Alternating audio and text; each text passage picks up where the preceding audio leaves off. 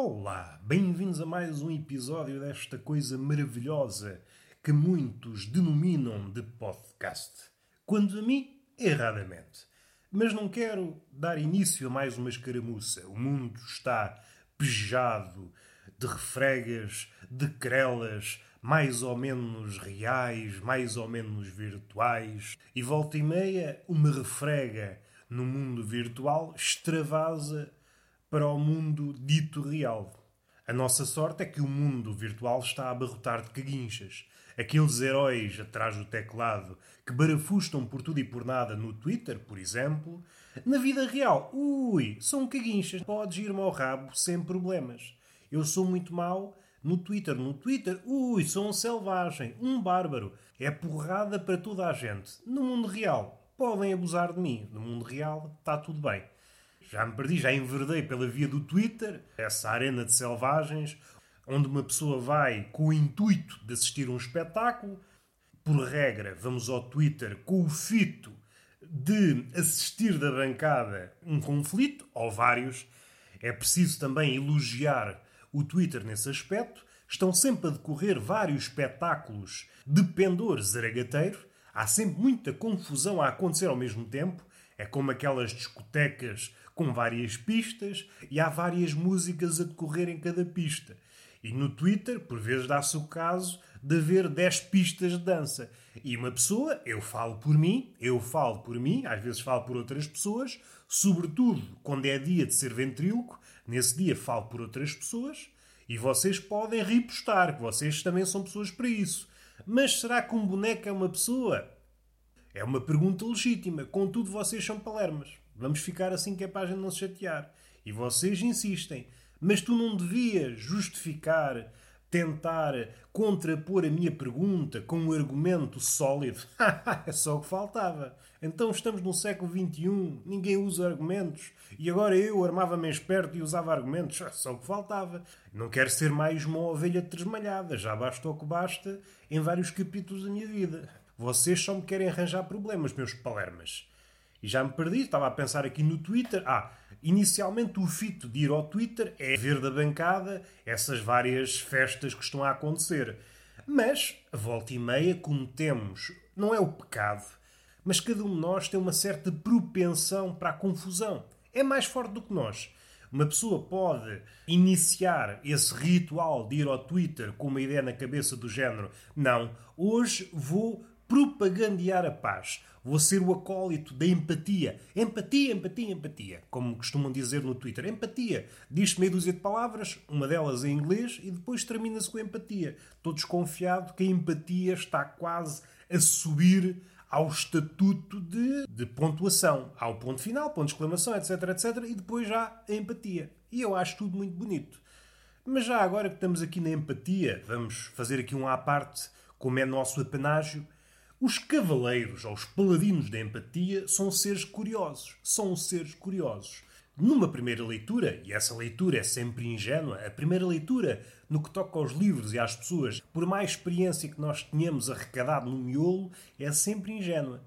Vocês, por mais capacitados que estejam para avaliar pessoas, trabalhem, sei lá, no FBI, trabalhem no FBI ou sejam vizinhas, pessoas, em suma, capazes de dissecar o outro apenas com o olhar. Isso é apenas uma fantasia. O outro, em princípio, é uma pessoa, uma personagem roliça, redonda, tem muito para agarrar, tem muito por onde se lhe pegar. Embora, também, também tenhamos que ser sinceros, o mundo é cada vez mais um palco para personagens planas. Pessoas que, com um olhar, são abarcadas. É assim, ui, um olhar, já sei tudo o que és são pessoas simples. Pessoas simples não na acessão mais sabuja do termo, mais, como é que eu ia dizer, saloia. E aqui o saloio pode ser entendido de várias formas, mas estava a pensar numa pessoa modesta, humilde. Não, não é nesse sentido. É uma pessoa simples, uma pessoa simples não naquilo que se mostra, porque essa pessoa exibe-se. E agora parecia quase o Voldemort a falar serpentejo, exibe-se já me perdi nestes apartes, já me perdi nesses apartes. Merecia um tabefe numa das nádegas. Era o que eu merecia. Essa pessoa, que nós dizemos plana, exibe-se como se fosse profunda. O que é que acontece? Se descascarmos esse verniz dessa exuberância, essa pessoa pseudo-intelectual, percebemos, ui, está aqui um pacóvio. Então está aqui um pacóvio e esta pessoa arma-se em pessoa erudita e etc, etc. Não pode ser. Tu és um embuste, meu caro embusteiro. Tu és uma fraude.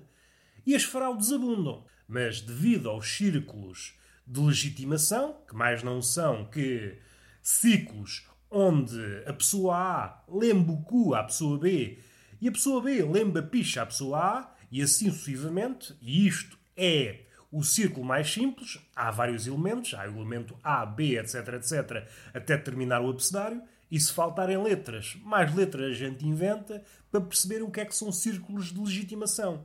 E essas pessoas que formam o círculo de legitimação não são boas. O que cedem é que há ali um pacto de pendor, vá, demoníaco, que faz com que elas se ajudem umas às outras para, aos olhos dos outros, parecerem boas. Há ali uma propaganda concertada que faz com que, aos olhos dos outros, pareçam boas. E como nós temos assim um olhar assim um bocadinho miúpe, quando há números que defendam esse suposto esse suposto homem talentoso ou homem genial, não gostamos de criticar. Mil pessoas estão a dizer que ele é bom, agora vou dizer que ele é mau. É, não, não vou dizer. Já me perdi, estava a falar dessa pessoa, ah, do Twitter, estava a falar do intuito, estava a falar do paladino da empatia. Ah, vamos falar do paladino da empatia. É um sujeito que abunda no Twitter, é muito agradável. A sua conduta, em princípio, é levar a todos os cantos do mundo a palavra da senhora empatia, mas o que é que sucede? Há sempre um fosso em todos os homens e o paladino da empatia não é exceção, se bem que no caso dele deixa-me assim com três pés atrás. É assim, até me cresce um pé e eu recuo com esses três pés. Ao mínima situação em que alguém o contradiga, em que alguém critique o paladino, o senhor que ia levar a empatia a todos os sítios do mundo revela-se um monstro.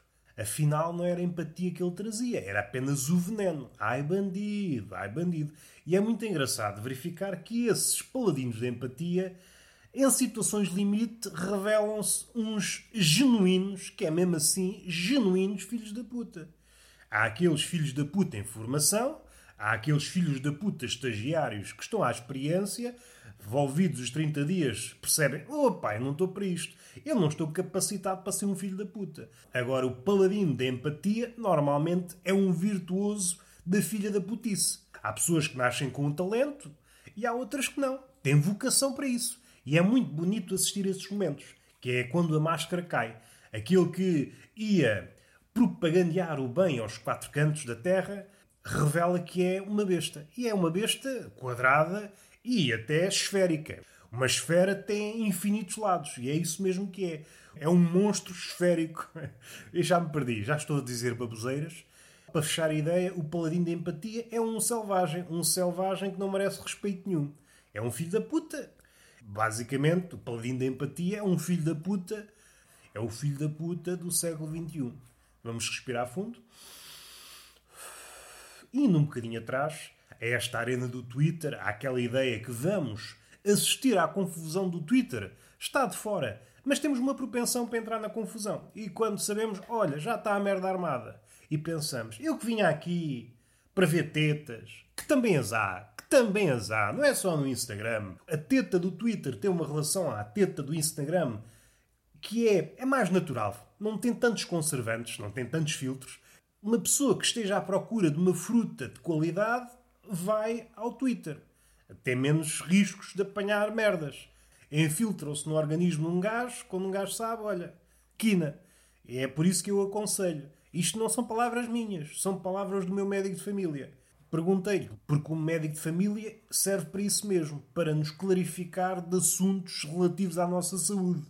E eu achei por bem, senhor médico, diga-me uma coisa, onde é que se encontra aí a melhor fruta? E ele respondeu-me, eu estou inclinado a dizer-lhe que é o Twitter. Mas vai inclinar-se mesmo? Vou. Só não me inclino mais se não bate com os cornos na mesa. É pá, não vale a pena. E a partir daí tem seguido essa dieta à risca. Mamas do Twitter, mamas do Twitter, três vezes por dia, uma vez de manhã, outra vez à tarde e outra vez à noite. E em dias de maior fraqueza, aumenta a ração. Duas vezes de manhã, duas vezes à tarde e duas vezes à noite. E sinto-me uma pessoa nova, mais saudável e até os resultados estão à vista. Há pouco tempo fiz umas análises e aquilo estou impecável. O analista até, é pá, você está aí com uma saúde de um moço de 15 anos. E eu disse-lhe, opa, comecei a ver teta do Twitter, ui, a minha saúde melhorou olhos vistos. E o analista ficou parvo. É pá, você descobriu o segredo. Sim, mas não contem a ninguém que vocês, malta da saúde, têm que ganhar a vida. Tive sorte. O meu médico de família é um gajo espetacular. Ah, vamos respirar fundo. Eu desconfio que só estive a dizer baboseiras. Desconfio. Até estou inclinado a ter certezas, mas vou ficar. Sou uma pessoa humilde e tenho sempre um certo pejo de dizer que tenho certeza. Então quer dizer que a chuva veio e trouxe com ela o frio. Como se uma coisa não bastasse. Não sabiam vir um de cada vez. Primeiro vinha um, frio, e depois vinha a chuva, ou ao contrário. Agora as duas coisas fazem-me sentir um palerma. Não é que, noutra situação, eu não esteja capacitado a parecer um palerma aos olhos dos outros. Como já vos disse, tenho esta vocação, é um talento. Há pessoas que trabalham para isso e há outras que nascem com isso se é um talento por aí além que me faça progredir na escala mediática e etc, etc, hum, duvido. Mas é o que temos. Temos que trabalhar com o que temos. E ontem saí de casa como costumo sair, uma farpela de jagunço, que é uns calções e uma t-shirt. Estava nublado, mas havia uns raios de sol. Volvidos uns minutos, sento na esplanada, começa a chover e eu, opa! E eu apercebi-me que era o único Palerma. É mesmo assim, não há outra forma de me apodar, não vale a pena entrar aqui em rodeios. Não, sou uma pessoa que foi apanhada desprevenida. Sou uma pessoa inteligente que teve um momento de fraqueza. Afrouxei, afrouxei nos meus critérios. Apanharam-me um dia mau. Não, sou um Palerma. Olhei para o lado e verifiquei que era a única pessoa que estava de calções e de manga curta. E o que me leva a pensar várias coisas, uma das quais não me deixa muito favorecido pintei o retrato. É assim que eu faço. Quando eu faço o ponto da situação para me analisar, tiro uma tela de uma mochila e começo a pintar o meu retrato. E as pessoas ficam, opa, tu queres ver que é um pintor palerma? E eu, então, a obra ainda não está acabada. Se faz favor, crítica é no fim. Não interfiram, não interfiram no gesto do artista. Não criem pressão no meu pincel. E as pessoas, a partir daí, acataram os meus dizeres e cada uma foi para o seu sítio. Pintei o retrato e verifiquei, sim senhor, sou mesmo o Palerma. Todas as pessoas sabiam, todas as pessoas sabiam que ia chover. Vou vestir uma samarra, meter um gorro e trazer um guarda-chuva. E eu senti-me um palhaço, senti-me um estrangeiro. Um estrangeiro, não no sentido existencialista que é atribuído, por exemplo, por Camus, na obra com o mesmo nome, mas um estrangeiro no campeonato da Palermice. Alguém que é extremamente Palerma e que é desajustado. Fica numa situação em que fica difícil comunicar com os outros porque vê em mim um descalabro em forma de pessoa. Entristece-me porque é o fim destes meses em que me posso vestir com calções e uma t-shirt. Gosto, eu gosto do é do verão, não, não é isso. E foi um momento deplorável. É preciso assinalá-lo, que alguém podia deixar impune, podiam ouvir isso e podiam não estar com o espírito aguçado, e eu faço as vossas vezes. Já que não tenho público, tem que ser aquele que faz o podcast e aquele que o critica. E vocês, aqueles que ouvem, essa casta especial e diminuta, fica sem trabalho. Eu sou uma pessoa impecável, não peço nada ao meu ouvinte. Os outros, no meu lugar, pediam: não, faz aquilo, faz aquilo outro. Não, eu não peço nada. Está a papinha toda feita. E alguém pode pensar, e pensa bem, não será isso uma abordagem condescendente ao transformares o teu podcast em papinha de bebê? E eu respondo: Sim, senhor, gostei da tua tirada, mas se faz favor, está calado o resto do podcast, que o podcast é meu. E vamos avançar. E isto entristece-me. A roupa e esta questão de ser um palerma e ser notoriamente um palerma, às vezes dá para disfarçar, mas assim não. Assim sou um corpo estranho no meio de pessoas que se aperceberam num tempo. Eu sou o único Palerma. Quer dizer que toda a gente tem aqueles galos que mudam consoante o tempo. Eu sou o único que não sabe nada. Como é que eu consigo olhar na cara das pessoas depois de ir para uma esplanada de calções e t-shirt, chovendo torrencialmente. Não consigo. E digo mais, há coisa de anos criticava aqueles palermas que andam de calções e t-shirt o ano todo e agora faço a mesma coisa. É pá, fico numa posição delicada. Fico numa posição delicada, meus amigos. Mas há mais. Este cenário de chuva e frio é uma situação muito delicada, pelo menos da minha parte.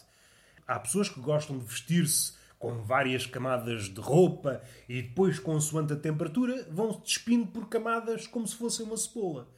Ora, isso não é para mim. Eu, quanto menos vestir, melhor. Eu visto uma saca por cima de, desta carne bonita, esta carne esculpida por um Deus talentoso, e é assim que fica. É assim que fica. Não quero andar a pensar, tira roupa, põe roupa, mas eu sou alguma stripper. Vou para uma esplanada para me despir, então eu estou a beber o galão e vem o calor, começo-me a despir com o bigode do galão. Isso faz algum sentido? Não faz. Não sei como é que uma pessoa dita normal funciona nestas alturas. Porque não está totalmente frio nem totalmente quente. Eu vou tentar explicitar aqui a minha ideia. Vou tentar explicar aqui o que eu quero dizer. Como uma t-shirt faz frio, mas se eu vestir algo mais que uma t-shirt, tem calor. Não há, pelo menos eu não conheço, não consigo encontrar nenhuma peça adequada à temperatura. Uma t-shirt tem frio, visto uma camisa ou um casaco, epá, estou a suar que nem um bacurinho. E acho que os porcos nem suam, só para verem como é que isto é estúpido. Só para verem o tamanho do absurdo. A única coisa que eu não tentei é vestir uma t-shirt e pôr-me em sharp à volta do pescoço. Se calhar é isso. E assim consigo encontrar o equilíbrio, encontrar este equilíbrio entre o meu corpo que está um bocadinho acanhado em relação à temperatura e este frio que não é bem frio. E agora começa a minha luta, a minha luta de asmático. Os sítios. Imaginem a situação: uma pessoa vai a um centro comercial, está tudo muito quente, cá fora muito frio. E o asmático, pelo menos falo por mim, reage muito mal às amplitudes térmicas. Dou-vos um exemplo concreto. A FNAC, pelo menos aquela que eu conheço, no Algarve Shopping, pratica temperaturas elevadas. Está um frio do caraças lá fora, entro para comprar um livro, ui, tenho um ataque de asma. Isso vale a pena. Seja o livro que for. Olha, vou comprar a Bíblia, por exemplo. Vou ler as palavras do Senhor. Tenho um ataque de asma com a palavra do Senhor nas mãos. É triste. O que é que vão dizer de mim? Nem a Bíblia o salvou. Devia ser um desgraçado, um demónio. Um demónio. Teve o que merecia, este cabrão. Eu não sei como é que vocês se adaptam a este tempo, porque é um tempo manhoso. De vez em quando está calor, de vez em quando está frio, de vez em quando chove, de vez em quando. Eu não quero chegar ao ponto de ter que andar com um trolley com quatro mudas de roupa, ir-me mudando consoante o tempo. Está calor, bom vestir uns calções e uma t-shirt. Ah, está frio, vestir um gorro e tal e tal. Não, isto não é para mim. Eu não sou uma modelo que se veste e despe de 5 em 5 minutos. Eu sou uma pessoa do campo que veste a mesma roupa e só muda quando tiver um fedor de afastar moscas. É assim que eu gosto de estar. Ah, pá, isso não é muito higiênico, não acolhe muito entusiasmo. É uma postura um bocadinho translocada. É pá, deixem-me ser aquilo que eu sou. Deixem-me ser aquilo que eu sou. Valorizamos muito a diferença, a singularidade. Uma pessoa avança para os terrenos da singularidade, da diferença, ui, já não vos convém. Ninguém vos compreende. Ninguém vos compreende. E finalizamos. Está feito por hoje. Ah, vamos respirar fundo. Espero que tenham respirado durante o podcast. Caso contrário, paz à vossa alma.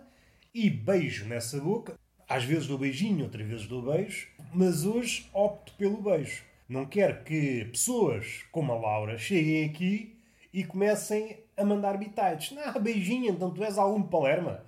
Faz favor dar-me um beijo. Faz favor dar o um beijo às pessoas.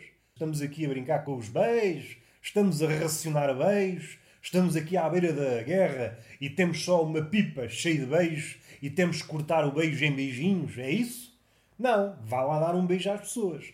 E já com isso em mente, para me defender de críticas de pessoas como a Laura, que é uma pessoa que nós temos que ter muita cautela, quer no beijo, quer na forma como mostramos quer o nosso afeto, quer o nosso veneno, tem que ser na dose certa, já dizia o outro, a dose faz o veneno, mas a Laura é muito criteriosa no veneno. Seja o veneno adocicado ou amargo. E isso só lhe fica bem. Só lhe fica bem quer dizer que é uma mulher com critério. E como não podia deixar de ser, uma palmada didática numa das nádegas. Até à próxima.